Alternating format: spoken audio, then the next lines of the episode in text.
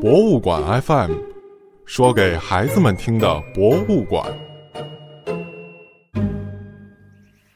亲爱的，大朋友、小朋友们，大家好！这里是异空间带来的博物馆 FM，说给孩子们听的博物馆。我是花生姐姐。上一期的节目里，我们讲到了养育了人类的被子植物。听了节目之后，你再见到路边的小花时，有没有觉得格外亲切呢？今天我要跟大家聊的是远古海洋中的巨无霸杀手，他会是谁呢？小朋友们猜得到吗？下面我公布答案，这位稳坐远古海洋霸主宝座的是奇虾。奇虾可不像现在海鲜自助餐里任你摆布的皮皮虾，它可是五点二亿年前的海洋中最凶猛的捕食者。作为早期海洋中的巨无霸，它称得上是地球历史上最古老的食肉类动物。下面我们就来说一说这位巨无霸长什么样子。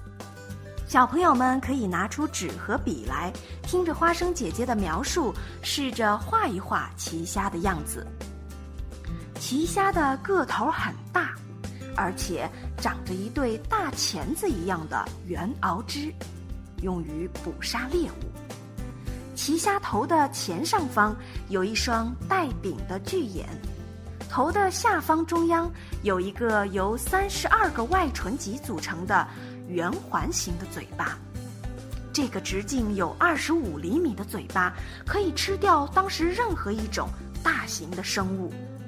它的嘴巴里还有环状排列的很多牙齿，对那些有矿化外甲保护的动物构成了极大的威胁。它们虽然不善于行走，但游泳的速度非常快。这是因为它拥有一对分节的巨型前肢，还有个美丽的扇形大尾巴和一对长长的尾叉。怎么样，小朋友们画出来了吗？奇虾是地球历史上最早出现的巨型食肉类动物，具有很强的攻击能力。奇虾的捕食器由多达十四个肢节组成。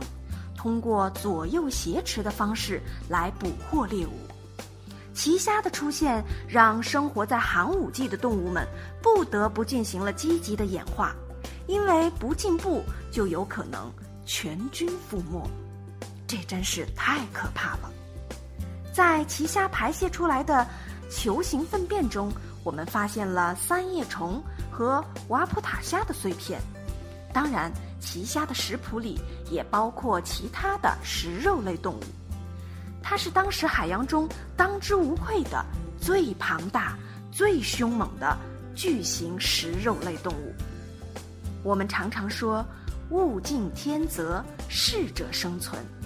在当时的海洋中，奇虾不仅是适者，更是强者。它称霸海洋，处于食物链的最顶端。能够轻而易举地捕获足够多的食物，却没有其他生物可以威胁它的生存。可是，奇虾为什么像恐龙一样早早的就灭绝了呢？它们是从什么时候起在地球上永远消失了呢？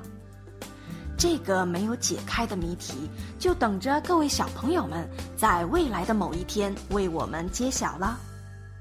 好啦，今天就聊到这里，欢迎大家关注异空间的微信公众号，收听我们更多的节目内容。我是花生姐姐，下一期我们再见吧。